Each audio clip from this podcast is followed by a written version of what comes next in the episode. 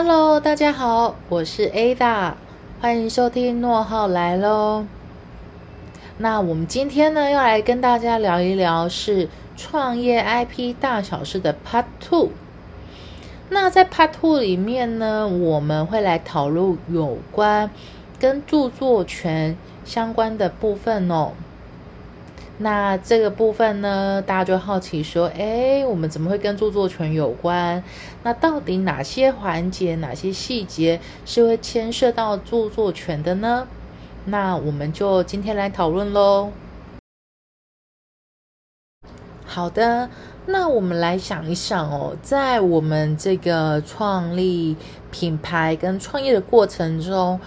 会涉及到著作权的部分呢？我们举几个例子来说，例如像是说，呃，我们的品牌的 logo 是不是需要设计呢？那如果它是需要设计的话，它就牵涉到所谓的美术著作，那这也是著作权。然后再就是网站的设计，那网站设计呢，它可能牵涉到，呃，当然除了美术著作之外，它也可能牵涉到语文著作。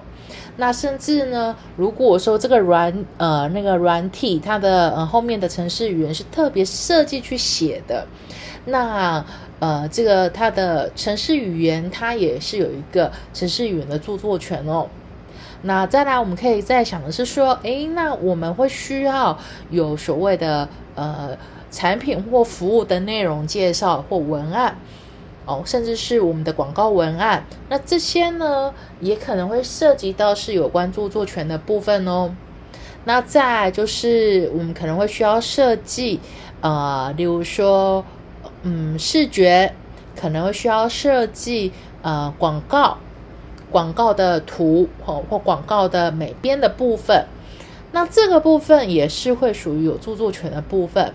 那再来，可能跟就跟我们产品，如果你是销售实体的产品，即使你不是销售实体产品，那可能你也会销售是有关，例如说像呃软体好了，软体你需不需要有设计的？嗯，这个软体的它的一个一些封面的设计，那这些都是属于有关著作权的部分哦。那其实，在著作权的部分呢，其实它真的在我们生活中是无处不在。那我们可以来讲说，著作权的部分呢，其实有几个关键点。第一个，必须一定是要原创性，呃是要有创作的，具有原创性这样子。然后再一定在呃，它的另外一个保护要件是，我们一定要表达出来。如果你只把我们的 idea 放在脑袋里面，它并没有表达出来的话，是不受著作权法保护的。那呃，基本上简单来说，我们要有原创性，而且要表达出来，那它就是一个著作。那这样的话，它才是可以受到著作权的保护哦。好，那我们现在就要来讨论到说有关著作权归属的问题。呃，白话来讲，就我们来讨论说。哎，那刚刚前面讲的这些的著作权是归属是谁的呢？谁才是著作权人呢？好，那我想给大家一个先有一个基本观念，在著作权里面，我们分总呃有分为两个权利，一个叫做著作人格权，一个叫做著作财产权。好，那我们一般对外面在进行授权或著作的利用这个部分是属于著作财产权。那么在职务上面的创作呢，我们就会讨论到说，诶，那著作人格权是谁的？那著作财产权会是谁的？那其实依照著作权法的规定呢？呃，著作人格权呢，基本上会是属于受雇人的，呃，就是员工，哦，简单讲就是员工的。那著作财产权呢，基本上就会是属于雇佣人的。那雇佣人简单讲指的就是公司啊，老板这样子。但是它有一个特殊的例外的规定，就是说，如果说双方有契约约定的话，那就是依照契约约定哦。简单来说，就是如果说约定，呃，这个职务上的创作，呃，著作权归属全部都是属于呃老板的，那就是著作人格权跟著作财产权全部都会是归属于老板的公司的这样子。那当然也会相对有一些特殊。的情况哦，呃，约定为就是员工的，但是这种情况特别特别特别的极少。那其实一般呢，在呃，像例如说，一般员工其实进入公司的时候，那在入职的时候，其实我们就会建议是说，在跟员工的雇佣合约里面就应该要讲清楚说，呃，职务上的创作，呃，归属的约定是怎么样。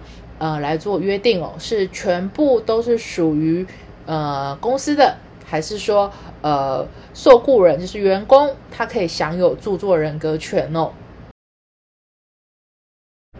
那接下来呢，我们要讲的是有关外包创作。呃，外包创作呢，这个是我们一般比较口语化的说法哦。那其实，在著作权法上面呢，我们有专业的用语，它叫做出资聘人完成著作。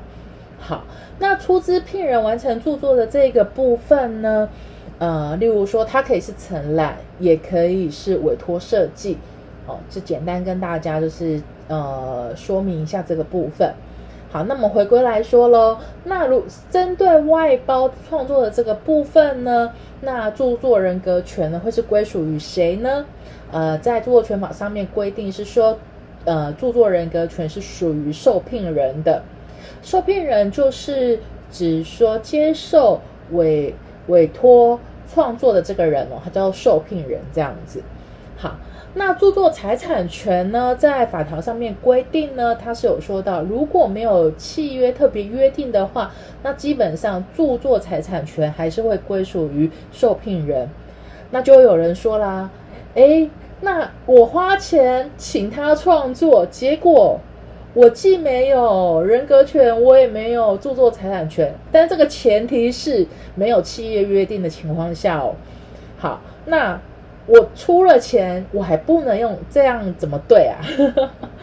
好，所以呢，这个部分呢，在著作权法里面呢，就有特别规定了一点哦，就基于呢，就是公平合理的考量呢，也为了要保护出资人的利益，所以呢，呃，有特别规定是说呢，出资人可以利用这个著作，但是呢，这边的利用应该是属于。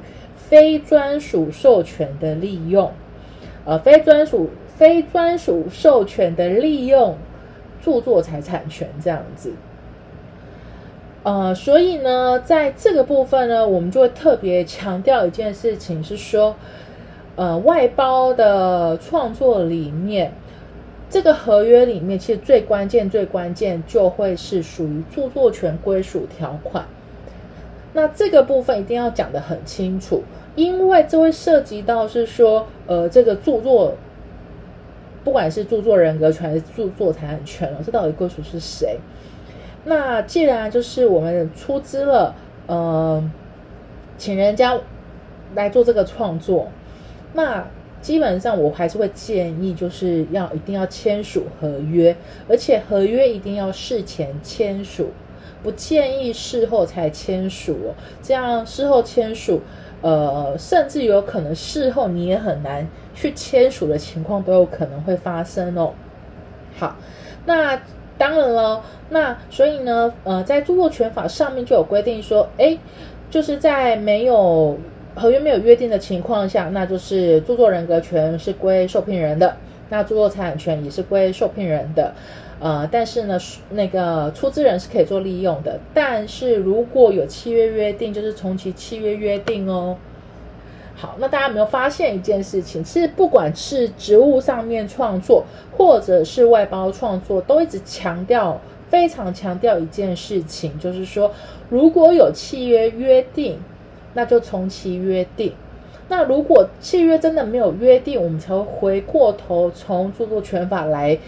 看来判断说著作权归属于何人哦，所以啊，呃，在我们在做创业或做品牌的创立品牌的这个阶段，呃，其实一般人可能比较会注意，就是说，哎，我商品我要申请，我要有品牌，那我就是要申请商标。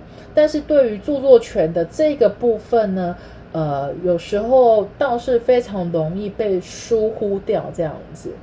那我们希望是说，哎，透过我们这样子的讲解，希望可以大家都可以来重视，呃，有关创业 IP 的这块，嗯，对，不管是创业者或创立品牌者，都是非常核心以及重要的关键，这样子。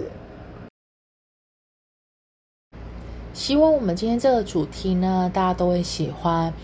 那其实我们的节目呢，呃，影片呢会放在 YouTube 上面。那频道名称一样，叫做诺号来喽。那 Podcast 的部分呢，目前呢我们有几个平台，呃，第一个是 Apple Podcast，然后再是 Spotify，然后再是 KBox，然后 SoundCloud 也有。那我们的频道名称都叫做诺浩来喽。那希望喜欢我们内容的朋友可以来订阅我们。然后呢，也可以分享给你的好朋友们。那如果说呢，对我们有什么建议，或者是说，呃，有什么想要听的主题，都欢迎，不管是留言还是写信给我们都可以哦。那我们下一次再见喽，谢谢各位。